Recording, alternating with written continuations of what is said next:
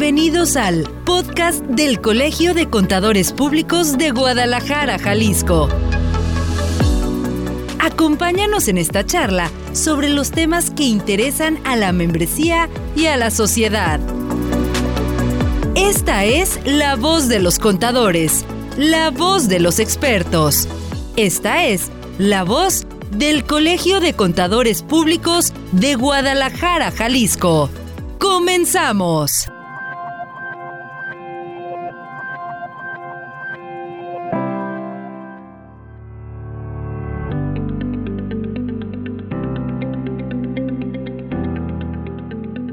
Hola, me da gusto saludarles a todos los oyentes del podcast del Colegio de Contadores Públicos de Guadalajara, Jalisco. Soy Víctor Montes Rentería, anfitrión de este espacio. La interacción y las problemáticas asociadas a los artículos 4A y 4B en estructuras patrimoniales internacionales se refieren a la compleja dinámica entre estas disposiciones legales en el contexto de la planificación fiscal internacional. Sin embargo, la interacción entre estos dos artículos puede generar ciertos desafíos en situaciones en las que una entidad podría ser considerada residente fiscal en más de un país. Y bueno, pues a grandes rasgos este es solamente una introducción al tema que hoy vamos a desarrollar, pero como ya lo sabe usted, lo haremos de la mano de expertos y para eso le damos la bienvenida a este podcast al contador público certificado César Gámez Rodríguez. Ustedes ya lo conocen por supuesto, César es socio de la práctica de asesoría fiscal de la firma SCAT, una firma miembro de Andersen Global. Además, es contador público y abogado egresado en ambas licenciaturas de la Universidad de Guadalajara, pero por supuesto, miembro de la Comisión Fiscal Internacional Nacional. César, ¿cómo estás? Qué gusto darte la bienvenida nuevamente en este podcast del Colegio de Contadores Públicos.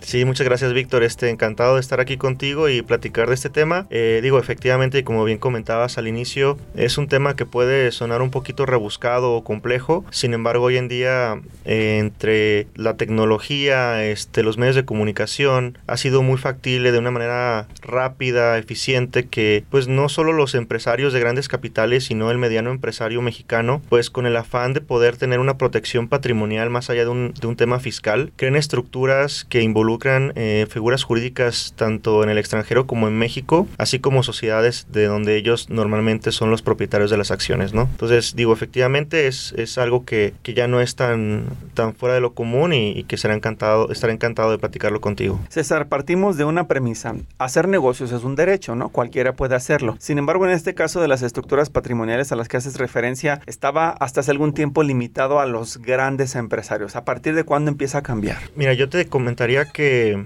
esta revolución tecnológica que hemos tenido en los últimos años, y yo creo que de la pandemia a la fecha lo hemos vivido de una manera todavía más, más sustancial, ha facilitado que estas estructuras sean del dominio público, que los empresarios, la clásica conversación de club deportivo, ¿no? Entre ellos, pues comienzan a discutir, oye, ¿tú qué estás haciendo? ¿Cómo te estás protegiendo? Y los aspectos políticos, jurídicos y económicos del país, pues también han agudizado el interés por parte de esos empresarios a crear esas estructuras y protegerse en lo patrimonial. Y donde, digamos, han cometido un poquito el pecado es que dejan de lado los aspectos fiscales y que en esa materia México en los últimos años y principalmente el año 2014 a la fecha, derivado de este famoso estudio o plan BEPS de la OCDE, recordando que México es miembro de esta organización desde los años 90, en 2014 tuvimos una reforma fiscal muy sustancial con la finalidad de poder adoptar estas medidas BEPS, que para aquellos que no tengan presente qué significa BEPS, pues nada más para efectos muy breves comentar que es un análisis en donde la OCDE estuvo revisando ciertas estructuras que erosionaban la base fiscal de un país con alta imposición, con la intención de que los capitales se alojaran en lugares de nula o baja imposición fiscal, logrando lo mejor de los mundos, el, la acumulación del ingreso en un país en donde no se paga impuestos, se paga muy poco, y la deducción fiscal en un país de alta imposición como México. Derivado de eso es que hemos estado evolucionando cada vez más en estas reformas fiscales de los últimos años y en el ejercicio fiscal 2020 es en donde nacieron dos artículos que son los que medularmente vamos a comentar el día de hoy contigo y la audiencia, que es el artículo 4A y el 4 4B de la ley sobre la renta, que tienen un tratamiento especial para lo que son figuras y entidades extranjeras transparentes. En México, toda persona que hace negocios comienza como una persona física, ¿no? Por así decirlo, o podría ser incluso persona moral. Pero en el caso particular de estos, de estos entes a los que haces referencia,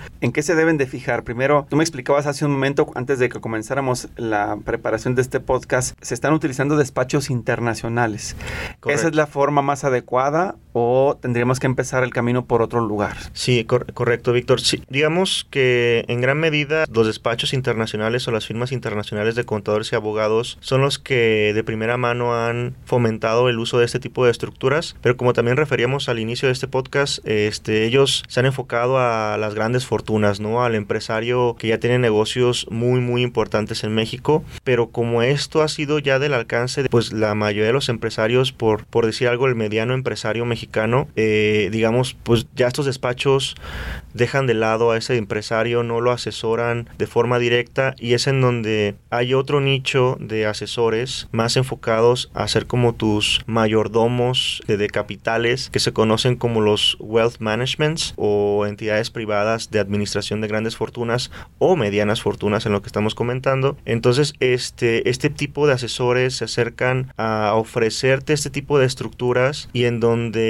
el error que se llega a cometer es que estas personas son asesores de algo que no dominan al 100% en materia fiscal porque inclusive en el caso de un servidor o, de muchos de los socios del colegio podemos ser especialistas fiscales en la materia mexicana, ¿no? En el impuesto la renta, ley del IVA, las disposiciones domésticas en México, pero difícilmente podemos considerarnos especialistas de disposiciones fiscales de otros países porque sinceramente ni el tiempo ni la vida te alcanza para tener esa capacidad, ¿no? Entonces en estas ocasiones que estamos viendo estructuras internacionales, evidentemente hay que apoyarnos con los especialistas de cada país. Y desde la perspectiva mexicana lo fundamental es tener presente estos dos artículos 4A y 4B que desafortunadamente quienes ofrecen este tipo de estructuras con una finalidad patrimonial pues les pasa desapercibido esta nueva regulación porque no están viejas desde 2020 y también tomar en cuenta que las estructuras que ofrecen son estructuras que han venido utilizándose en los últimos 20, 30 años, pues que evidentemente no han tenido una adecuación con la nueva normativa mexicana. ¿no? no se actualizaron entonces. Correcto. Oye, César, hablando de estos artículos que haces referencia,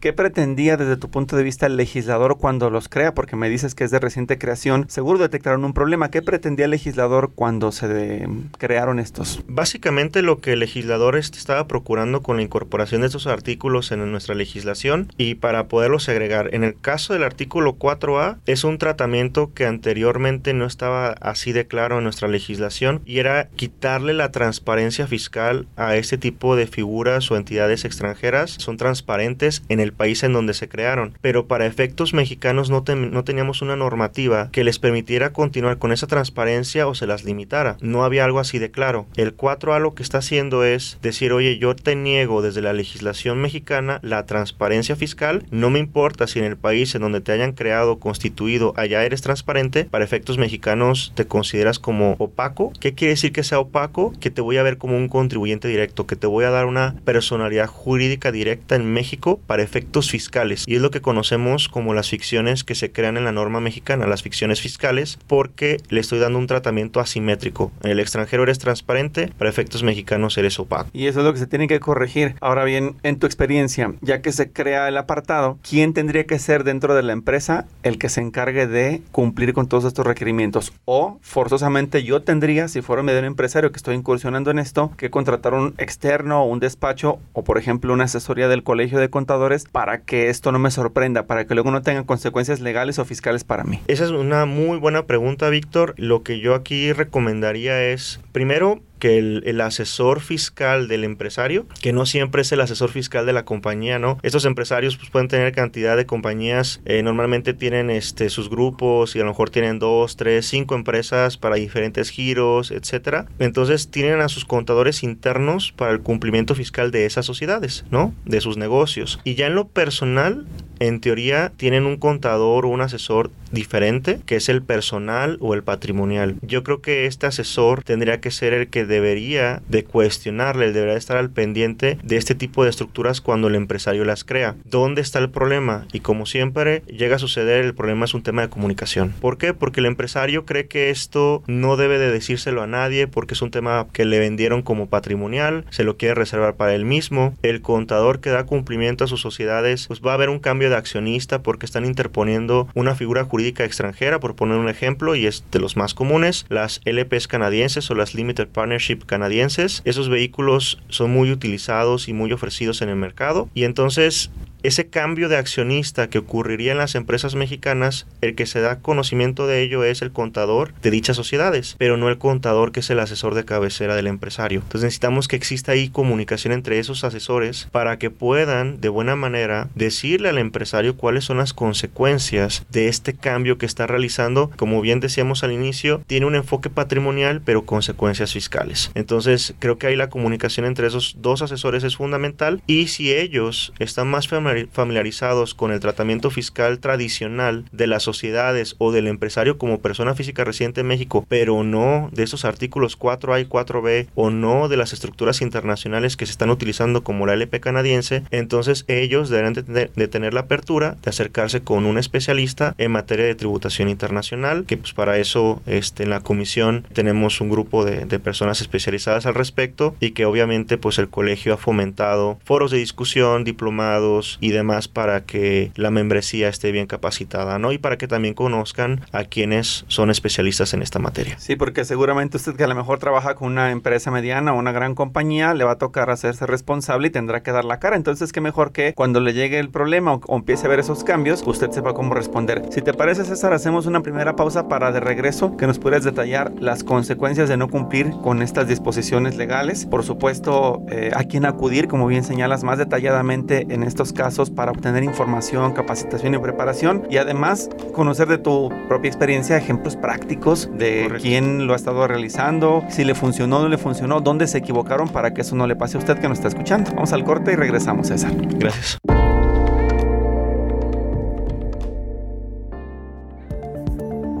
Para cumplir correctamente las obligaciones derivadas del pago de sueldos y salarios en tu empresa o el cliente para el que trabajas, te invitamos a participar en el Diplomado de Seguridad Social Laboral y Fiscal 2023.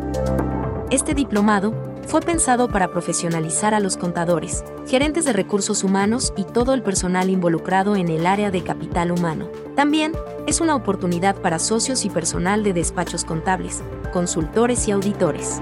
El Diplomado de Seguridad Social Laboral y Fiscal 2023 inicia el viernes 6 de octubre y te ayudará a conocer las herramientas electrónicas para trámites en materia laboral del Seguro Social, Infonavit e Infonacot, entre otros temas. Inscríbete y participa a través de la página web del Colegio de Contadores, www.ccpg.org.mx.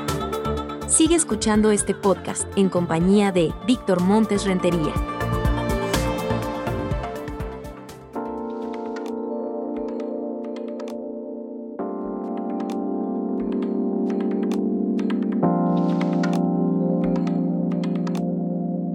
En este podcast estamos hablando, en esta segunda parte, les recuerdo de la interacción y problemáticas de los artículos 4A y 4B en estructuras patrimoniales internacionales en compañía del contador César Gámez Rodríguez. Y bueno, César, antes de irnos a la pausa, nos explicabas tú de consecuencias, que esa es la palabra que a todo contribuyente nos tiene siempre con los nervios de punta. Saber si estamos haciendo bien o mal, pero eh, veo que vienes perfectamente preparado. Usted que nos escucha no, no lo puede observar, pero César trae toda una presentación que nos ayuda a entender específicamente esta parte específica del cumplimiento o de la interacción de las problemáticas de los artículos 4 y 4b en las estructuras patrimoniales internacionales. Y este ejemplo gráfico que nos tienes aquí a, la vista, César, ¿cómo lo plantearías tú para poder darnos una idea de los que nos están escuchando? ¿Qué es lo que ocurre en estas operaciones? Con gusto, Víctor. El ejemplo que, que estamos aquí compartiendo, Víctor y un servidor, es donde la persona física residente en México, este empresario que comentábamos, es dueño de forma directa tanto de personas residentes en México, personas morales residentes en México como personas morales residentes en el extranjero. Digamos, es un empresario que si bien a lo mejor no es de los de grandes fortunas, pues ha tenido el éxito en crear sociedades tanto en nuestro país como en el extranjero. Entonces ya es un empresario que ha brincado la frontera y que ahora, en virtud de estos asesores que les comentamos hace unos instantes, le ofrecieron esa estructura internacional con un enfoque patrimonial y de protección. La estructura es en donde él es sustituido por una LP canadiense, una Limited Partnership canadiense que ya referíamos hace unos instantes. Entonces, esta entidad en el extranjero recibe la aportación de las acciones o su equivalente tanto de las sociedades residentes en México como las sociedades residentes en el extranjero.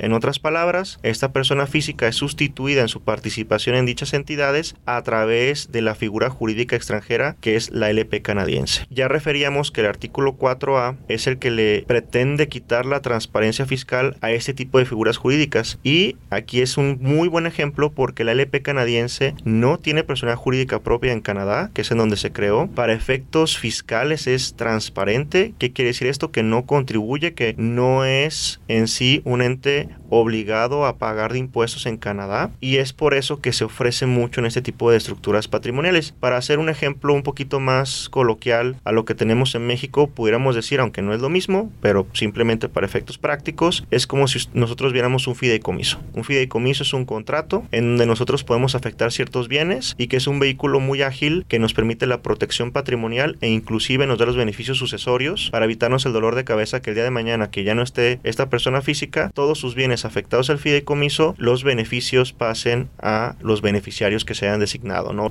Fideicomisarios. En este caso, la LP canadiense puede funcionar de una manera muy similar. Es una protección patrimonial, es un contrato en donde se afectan los bienes, en este caso, las acciones tanto de las entidades extranjeras como las mexicanas, y entonces se establece como un ente, una figura intermediaria en la tenencia de esas acciones. Aquí cómo comienzan a jugar los artículos 4A y 4B que ya referíamos y también para hacer este simplemente una pequeña descripción del 4B que no lo, no lo abordé previamente. El 4B es una segregación que en 2020 se dio de lo que es el régimen de lo que conocíamos como paraísos fiscales o los regímenes fiscales preferentes, REFIPRES. Entonces REFIPRES en 2019 se segregó y se mandó al artículo 4B lo que es el tratamiento para entidades y figuras jurídicas extranjeras transparentes y a diferencia del 4A, el 4A aplica en sí para la figura jurídica extranjera y el 4B aplica para el que se encuentra por encima de la figura jurídica extranjera. En otras palabras, esta LP canadiense tendrá que cumplir con lo que diga el 4A y la persona física residente en México que afectó las acciones en la LP tendrá que cuidar lo que establece el artículo 4B. Entonces ahí es en donde comienzan a interactuar estos dos artículos y es en donde comienza la problemática si es que no tenemos conocimiento de esta nueva estructura para este empresario. El primer error que se comete es, oye, al momento de que esta persona física afectó sus acciones o las aportó a la LP canadiense, esa aportación de las acciones, ¿qué tratamiento fiscal tiene en México? Si por ejemplo nosotros aquí hiciéramos lo que comentaba el fideicomiso y es un fideicomiso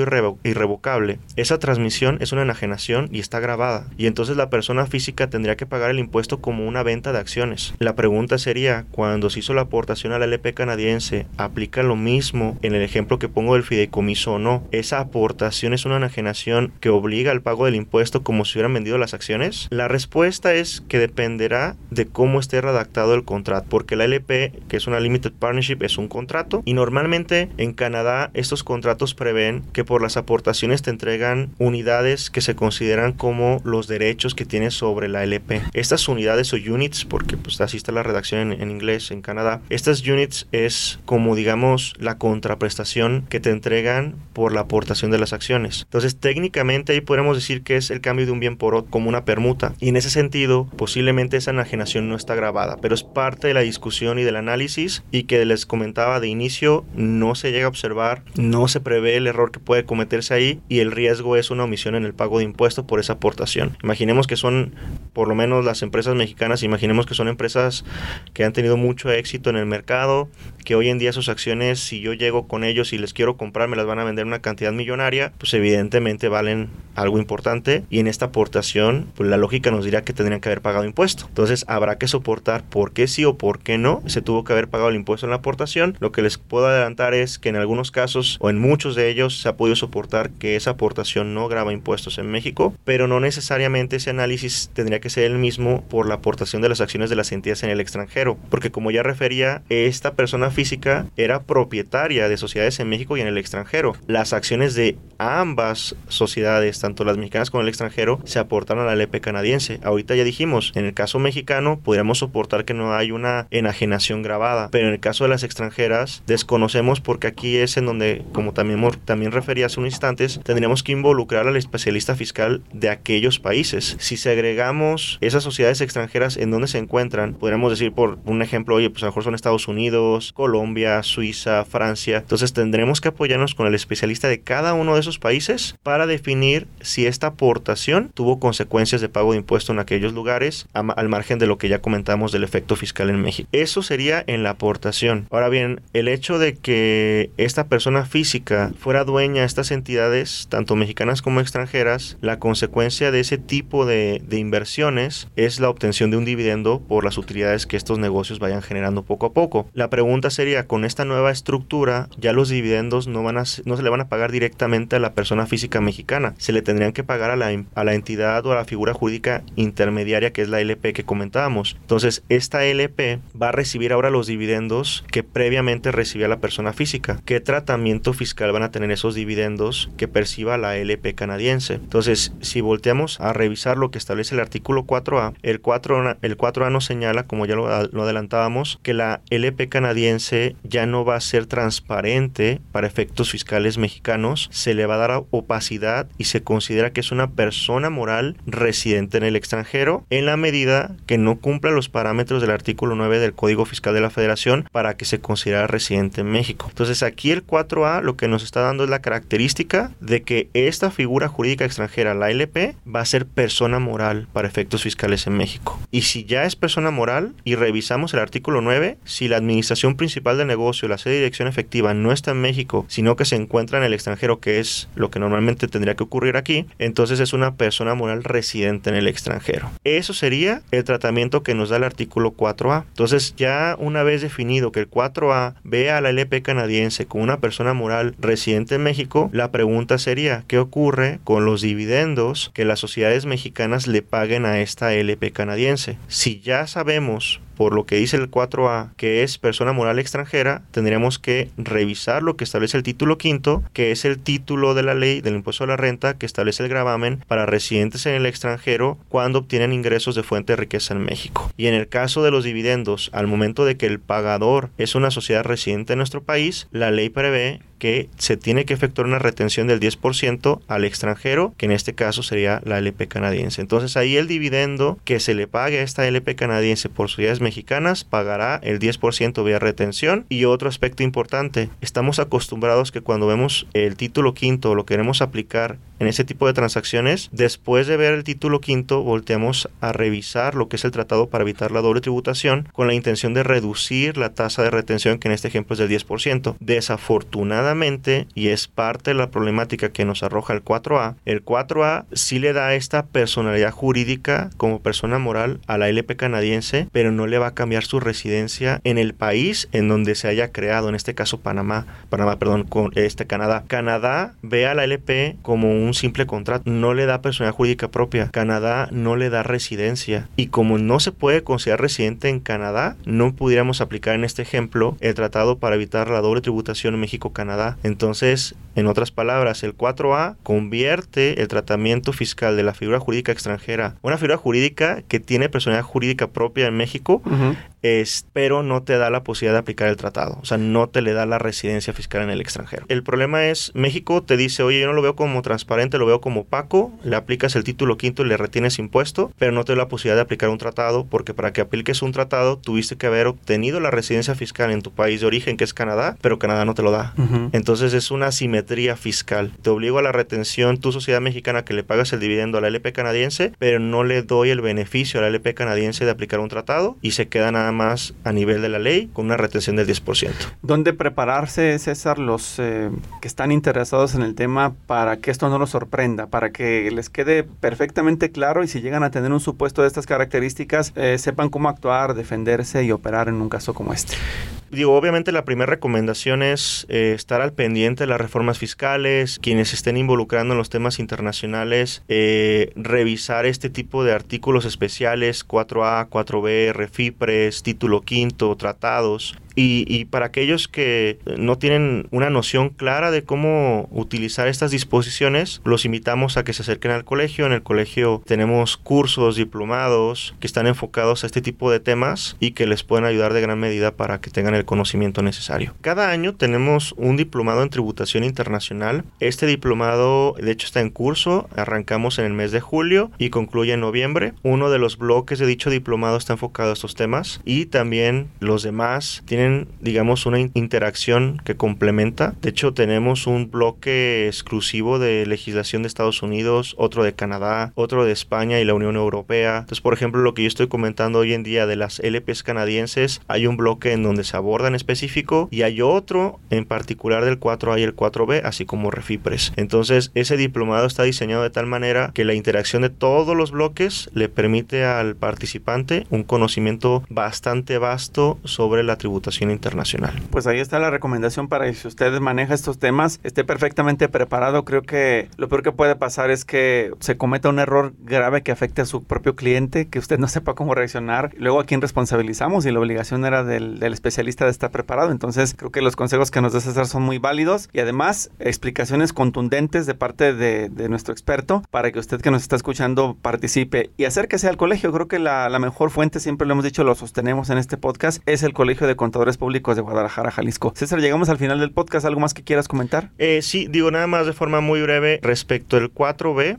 en esta misma estructura. La diferencia es que el 4B es el tratamiento para la persona física residente en México y en el caso de los dividendos de las sociedades extranjeras que fluyan hacia la LP canadiense, esos dividendos, el 4B te dice la LP canadiense es transparente, ahí sí el 4B le respeta la transparencia y esos dividendos se consideran obtenidos directamente por la persona física y el tratamiento de los mismos será conforme al título 4 en el capítulo correspondiente a dividendos sin mayor este, complejidad. O sea, en otras palabras, el 4B, a diferencia del 4A, desaparece la existencia de la LP canadiense y es como si la participación siguiera siendo persona física con las sociedades en el extranjero en materia de los dividendos. Pues muchísimas gracias por la charla. El tema hoy, interacción y problemáticas en los artículos 4A y 4B en estructuras patrimoniales internacionales con la voz y la compañía del contador público certificado César Gámez Rodríguez. Muchísimas gracias César por esta charla. Te esperamos en la siguiente para que nos sigas ilustrando con estos temas. Muy amable. Encantado. Gracias. Gracias. Buen día.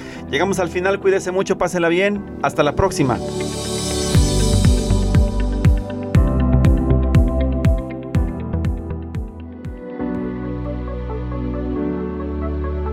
Te invitamos a escuchar la siguiente emisión de este podcast del Colegio de Contadores Públicos de Guadalajara, Jalisco.